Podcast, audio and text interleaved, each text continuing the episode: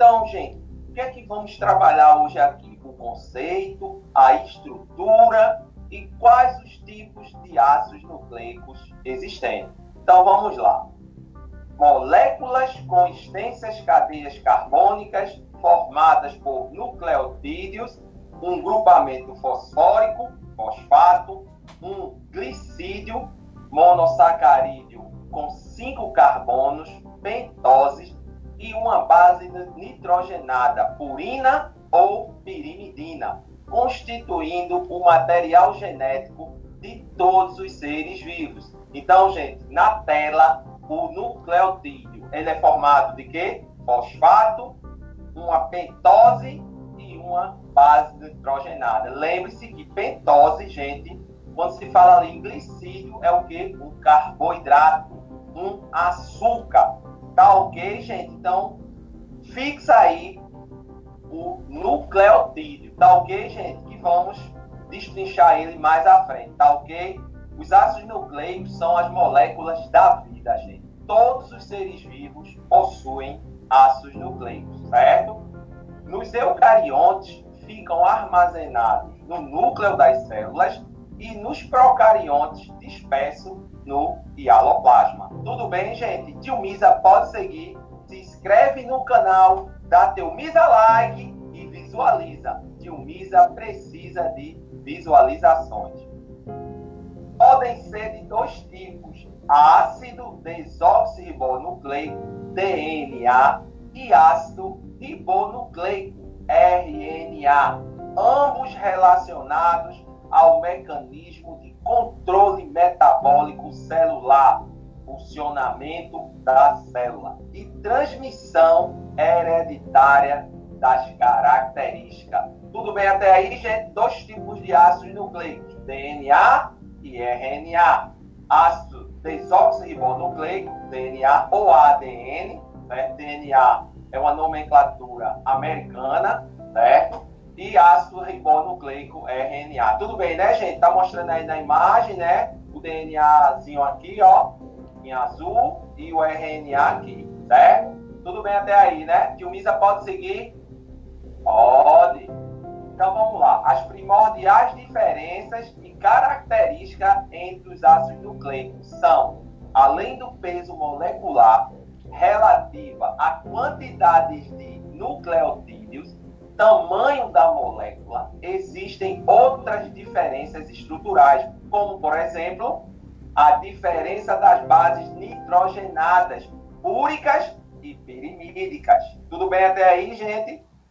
No filamento de DNA, purinas, adenina e guanina, e pirimidinas, timina e citosina. No filamento de RNA, purinas, adenina e guanina e pirimidinas, uracila ou uracil e citosina. Tudo bem até aí, gente?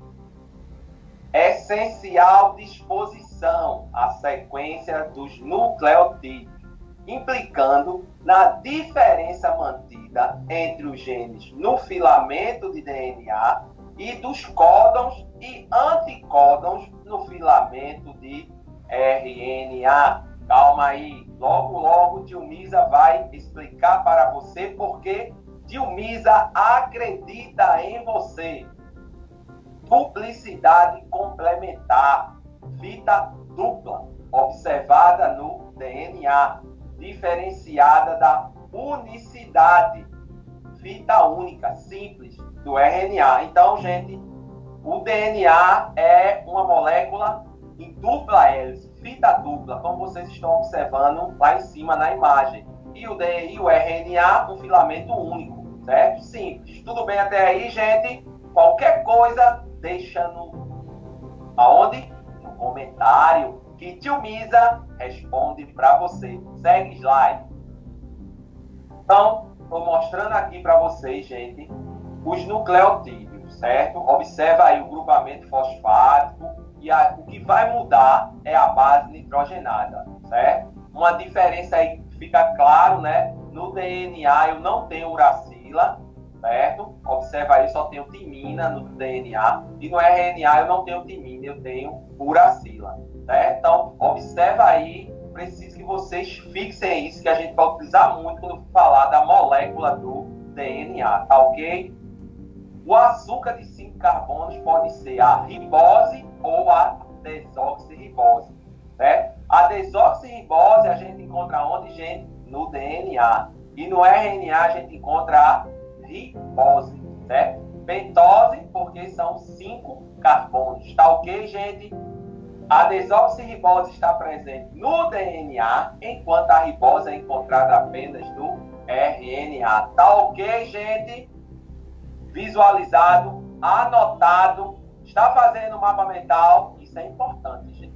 Facilita muito o seu aprendizado. Então, faça seu fichamento ou mapa mental para facilitar o seu entendimento. Tá ok? Tio Misa pode seguir? Então vamos lá. Os nucleotídeos ligam-se por meio de ligações fosfodiéster, ou seja, um grupo fosfato ligando dois açúcares de dois nucleotídeos. Essa ligação é responsável por formar um padrão de unidades de açúcar fosfato.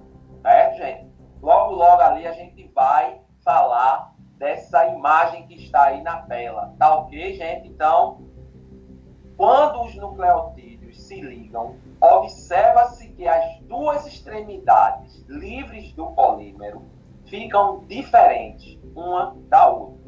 Em uma das extremidades está o grupo fosfato ligado ao carbono 5, na outra temos um grupo hidroxila, que é OH, ligado ao carbono 3. Essas extremidades são chamadas de extremidades 5 e 3 ao longo da cadeia de açúcar fosfato. Estão ligadas às bases nitrogenadas. Então, olha, gente, preste em cima, preste atenção aqui, ó. A hidroxila é o OH aqui, ó, tá no carbono 3, certo? E o grupamento fosfato tá onde, ó? No, no carbono 5 aqui, ó, o grupamento fosfato aqui, tá ok? E aqui tá a base nitrogenada, que pode ser quais? Adenina, citosina, timina, uracil, certo? Então, pode só vai mudar a base nitrogenada. Então, eu quero que vocês prestem atenção nessas ligações fosfodiéster. O sentido da vida é 5 e 3. Tá ok, gente? Entendido? Qualquer dúvida no comentário. Dilmisa sempre com você. Dilmisa acredita demais em seu potencial. Função.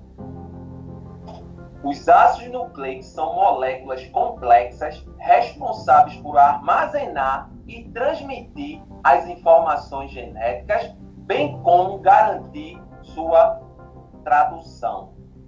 O armazenamento e a transmissão dessas informações são garantidos por meio do DNA. A tradução, por sua vez, é um papel do RNA e nada mais é do que a síntese de proteínas, a qual é orientada pelas informações genéticas fornecidas pelo DNA.